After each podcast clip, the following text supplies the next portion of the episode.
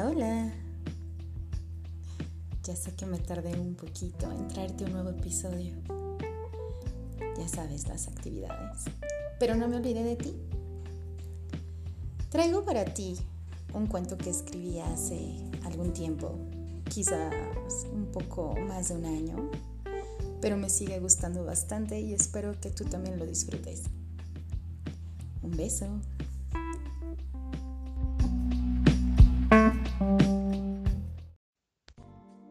Mis muslos apretaban con tensión su cabeza.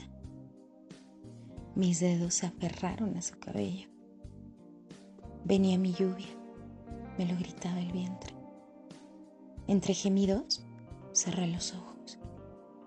Mis sentidos, todos, se embriagaron con los movimientos de su lengua, con cada milímetro bien recorrido y humedecido.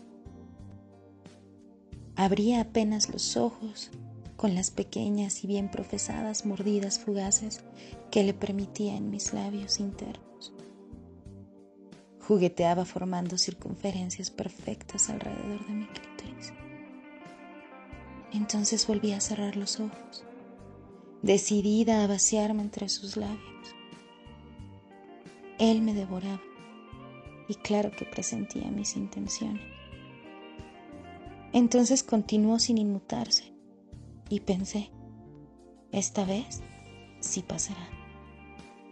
Y justo en el primer relámpago lo volvió a hacer. Se apartó de mi vulva y cerró mis piernas. Tomó el libro que yo había dejado a un lado sobre la alfombra y lo puso entre mis manos, justo donde habíamos pausado, y me dijo, sigue leyendo.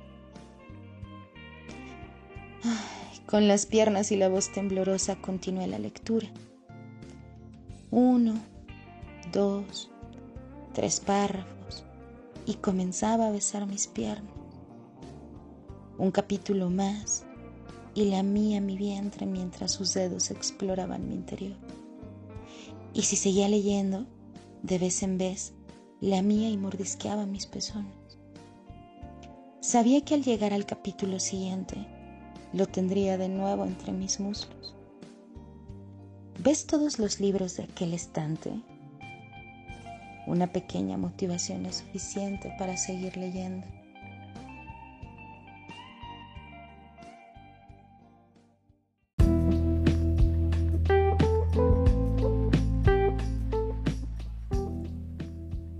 Lo que escuchaste lleva por título Motivaciones. ¿Ya encontraste que te motiva a ti? Cualquier cosa puede ser un excelente pretexto para encontrar algo de placer. Nos escuchamos pronto. Bye.